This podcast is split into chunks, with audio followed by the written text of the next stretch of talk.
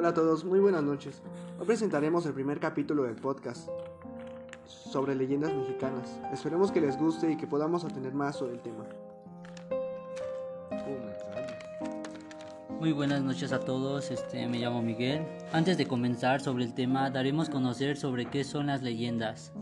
La leyenda es una narración sobre hechos sobrenaturales, naturales o una mezcla de ambos que se transmite de generación en generación de forma oral o escrita.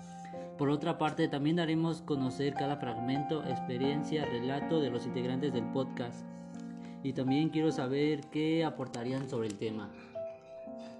Y hablando de ciertos temas como los que estamos tocando, como los que estamos tocando, de ciertas leyendas, mitos o verdades, tengo algunas preguntas al respecto y las pueden contestar quien sea. ¿Qué tan cierto que nuestros seres queridos visiten nuestras ofrendas en estas fechas? Siendo realistas, cabe destacar que puede ser un 50-50. 50 probablemente que sí y 50 que no. Todo en este mundo puede ser posible, porque solamente conocemos lo establecido y nadie te puede asegurar con ciencia o con afirmaciones que los seres que ya han partido de este mundo no visiten el nuestro. Probablemente sí lo visitan, pero nosotros no los podemos ver.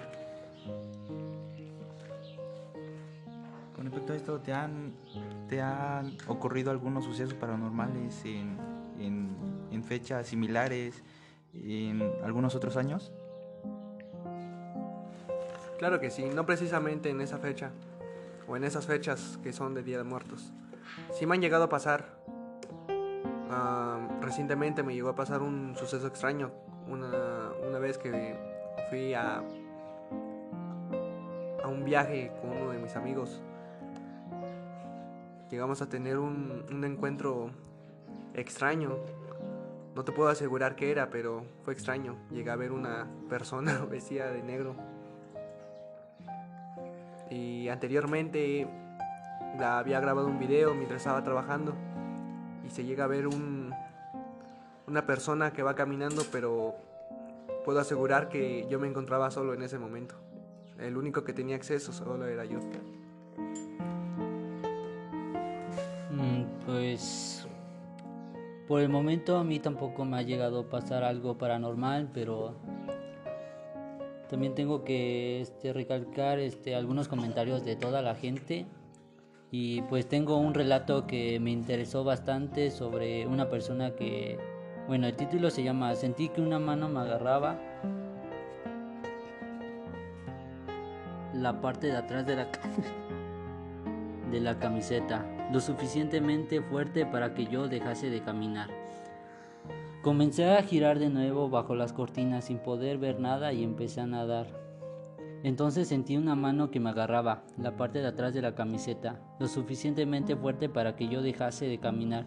De repente sentí otra mano muy diferente a la otra que tiraba hacia atrás de la cortina que tenía puesto sobre la cara, dejando ver que yo estaba justo en el borde de las escaleras a punto de caer. Cuando me giré pensando que había sido mi madre o, mi tía, las cosas que me habían pasado y vi que estaba yo solo en aquella habitación, que no había nadie más. Nada, así que me asusté tanto que bajé las escaleras gritando. Fue entonces cuando la tía de mi madre decidió contarme que hacía unos años una mujer a pocos días de su boda perdió la vida en el segundo piso. Nunca le hacía daño a nadie, pero a veces le veían junto a la ventana mirando hacia afuera o paseando por la planta de arriba. La verdad que le doy las gracias por ayudarme y no dejar que me rompiese la cabeza por las escaleras, pero recuerdo que siendo una niña me asusté mucho. En nuestro punto de vista personal, las leyendas mexicanas más representativas que han pasado de generación en generación desde tiempos inmemorables, estas leyendas son las que más representan a México, las cuales son La Llorona, la monja de la catedral, la mano peluda. La mano peluda, las leyendas son de valor porque forman parte de la cultura de una población, pero también porque en su contenido está plasmada la como cosmovisión, la historia, las creencias y la moral. Esperamos que estas leyendas de generación en generación, ya que esto es algo muy bonito para las familias de México, ya que por esto somos mexicanos y nos representa una leyenda a cada tipo de entidad o donde vivamos. Gracias.